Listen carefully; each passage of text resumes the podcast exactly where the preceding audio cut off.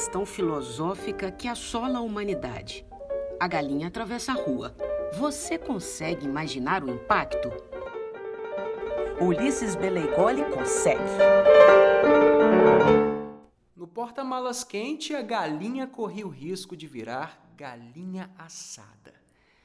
Aquele destino parecia se desenhar de uma maneira ou de outra, mas todos sabemos, o destino brinca.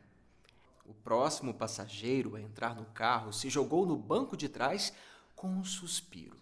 Era um dia de fracassos. Gael estava frustrado ao cubo. Acabara de participar de uma entrevista de emprego que durou menos de quatro minutos, fora bloqueado no WhatsApp pelo moço do Tinder e, para completar, o seu participante favorito tinha sido eliminado no paredão.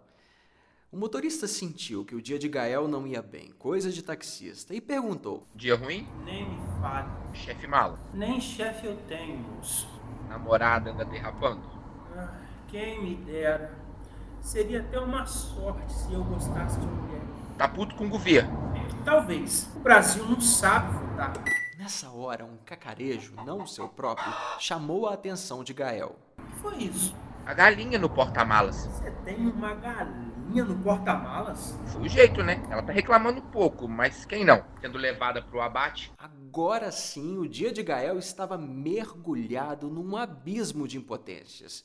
Como se não bastasse o seu reiterado fracasso em salvar a si mesmo, agora estava ali diante do cativeiro de um animal indefeso, sendo lembrado da tirania dos homens sobre as outras espécies. Outro cacarejo, um estalo.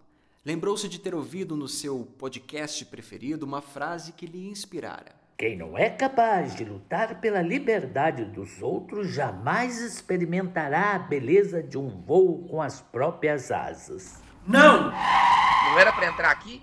Você não vai matar esse frango. Que frango? Do porta-malas. A galinha. Isso. Essa franga não merece morrer pro seu prazer. O senhor quer que eu solte a franga? Não é hora de piadas. Tô falando sério.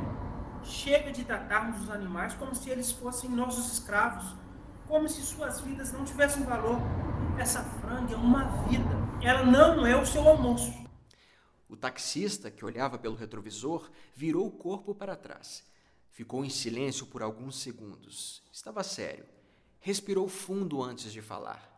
Minha filha também é vegetariana, não gosta de comer os animais. Sua filha tem consciência de classe. Ela é uma idiota, mas o mundo tá cheio de idiotas, né? Agora vê se sossega e para de implicar com a minha galinha.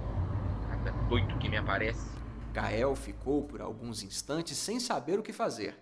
A galinha cacarejou novamente. Um apelo foi quando se lembrou do perfil do Instagram Manual do Vegano, que dava dicas práticas para a vida de quem tinha optado por uma vida sem crueldade animal. Pegou o celular e começou a tentar achar um post que pudesse ser útil naquele momento. Banana é amor? Não. Construindo um mundo mais saudável? Não. O agro não é pop? Não.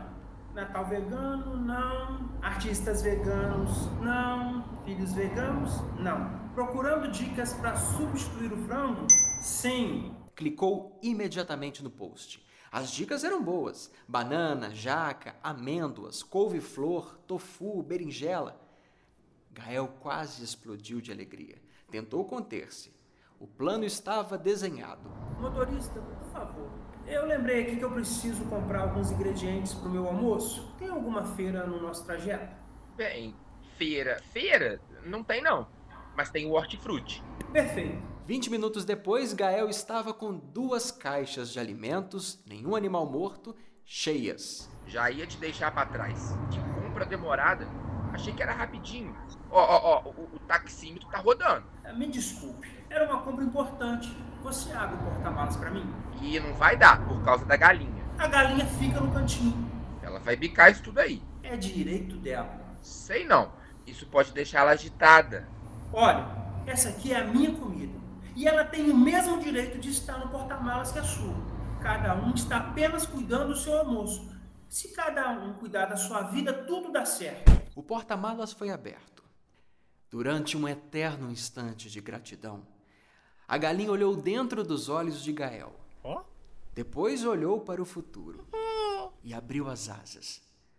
As mãos não foram capazes de conter sua fuga. Uma das caixas caiu no chão. As bananas se espalharam no asfalto. Gael sorriu.